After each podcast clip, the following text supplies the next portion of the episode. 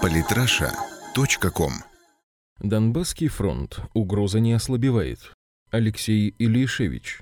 О запланированном наступлении украинской армии на Донбассе говорят постоянно, но в последние недели такие разговоры активизировались, зачастили предупреждения, что вот-вот грянет гром. Поводом послужило обострение ситуации в районе Дебальцево. ВСУ продвинулись на 4 километра вглубь территории ДНР. Уже на следующий день ополченцы с боем откинули врагов на исходные позиции. Ситуация стабилизировалась, но в воздухе повис немой вопрос. Что дальше? До сих пор неизвестно, что в действительности произошло в конце июня под Дебальцево. Была ли это обкатка боем, санкционированная высшим военным командованием ВСУ, или спонтанный выпад со стороны неконтролируемых Киевом батальонов? Пресса по обе стороны фронта об инциденте писала неохотно, хотя по неподтвержденным данным и ополчение, и ВСУ понесли колоссальные потери. Но как бы ни старались замять Дебальцевский прорыв, жителей Донбасса он сколыхнул всерьез. Горячие головы поспешили забить тревогу, дескать, опять началось. Таким людям стоит напомнить, что ничего и не заканчивалось. Локальные стычки и прорывы с неизменным возвращением к исходным позициям – закономерность любой велотекущей войны. В начале июня 2015 года события развивались с точностью да наоборот.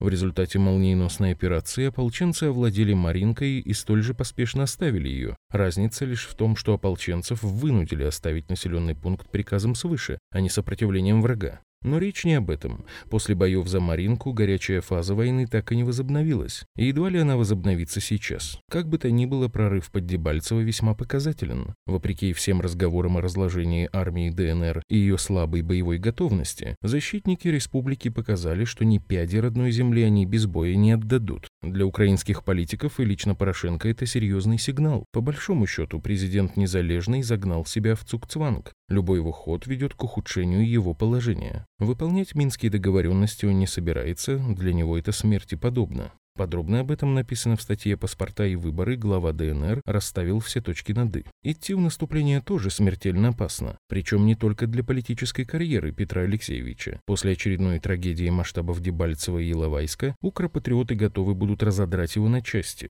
Ничего не предпринимать меньше из зол, ну и такая стратегия не сулит Порошенко светлого будущего. Ведь до президентского кресла он дорвался с обещаниями прекратить войну, и во многом по этой причине за него проголосовали. На фоне оголтелых националистов вроде Яроша, Лешко и Тимошенко он действительно выглядел адекватным кандидатом. Нерешенная проблема Донбасса даже в условиях экономического процветания Украины звучит сюрреалистично, но все же будет означать провал всей постмайданной политики и ее исполнителей. Вот и извиваются пан Порошенко и прочие мелкие жулики, как ужи на сковородке. Не способные проводить независимую внешнюю политику, они, тем не менее, пытаются вести свою игру. Цели у них мелочные, как можно дольше удерживаться на половую у кормушки. Каким методом украинские политиканы будут прибегать ради этого, неизвестно. Вообще, едва ли можно спрогнозировать, что им придет в голову. Но от планов задавить Донбасс они явно не отказываются. Об этом свидетельствует и милитаристская политика Киева, и активность так называемой партии войны,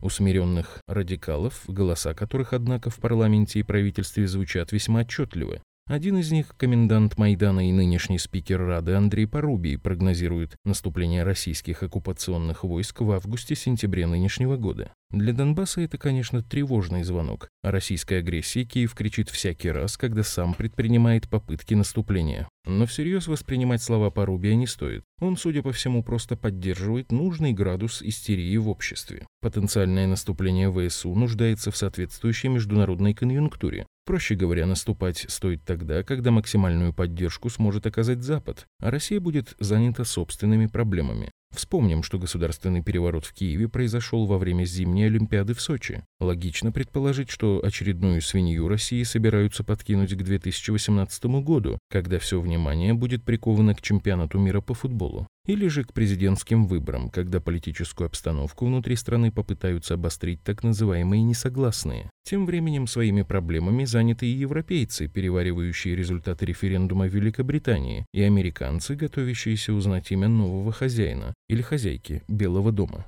В списке их приоритетов украинский вопрос сейчас явно не на первом месте. Для самого Порошенко выжидательная тактика выглядит наиболее приемлемой. После президентских выборов в США его отношения с Белым домом будут переформатированы, до этого лучше не наломать дров. На вопрос о том, чего добивается Киев, не могут ответить и в ДНР. Первые лица республики синхронно делают несогласованные друг с другом заявления. Так, к примеру, когда Александр Захарченко заявил, что ожидает перелома в ситуации. Денис Пушилин же сделал прогноз, что выборы в 2016 году на Донбассе не состоятся. Подгруппа по политическим вопросам в Минске не смогла продвинуться вперед, и нет понимания, как должны проходить выборы и как будет обеспечиваться безопасность. Есть наша позиция, есть Украины. Они полностью и кардинально противоположные. Найти какие-то компромиссные решения по-прежнему не выходит. Денис Пушилин.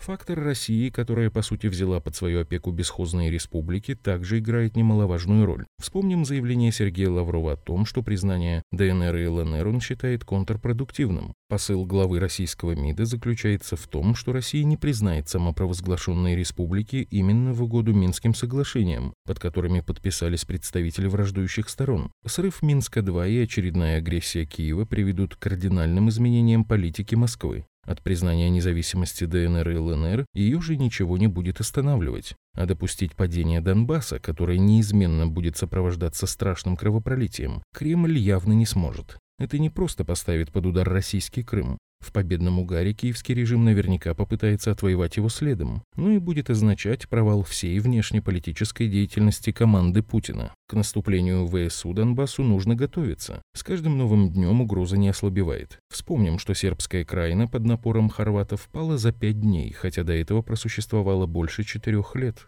О повторении операции «Буря» на Донбассе украинские нацисты грезят совершенно открыто. Потому и сербский доброволец на Донбассе Диан Берич предостерегает.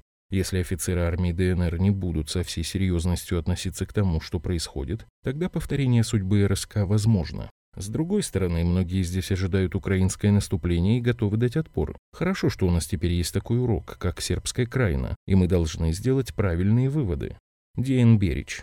Вывод же простой. Быть готовым в любой момент вступить в бой как в последний, но при этом понимать, что такое подвисшее состояние может продлиться довольно долго. Не унывать и не искать везде признаки предательства Москвы. Для России это самоубийство. Но надеяться прежде всего на себя. Республики Донбасса – это форпост русского мира, и от их выдержки и грамотности зависит чрезвычайно многое. Самые интересные статьи о политике и не только – Читайте и слушайте каждый день на сайте polytrasha.com.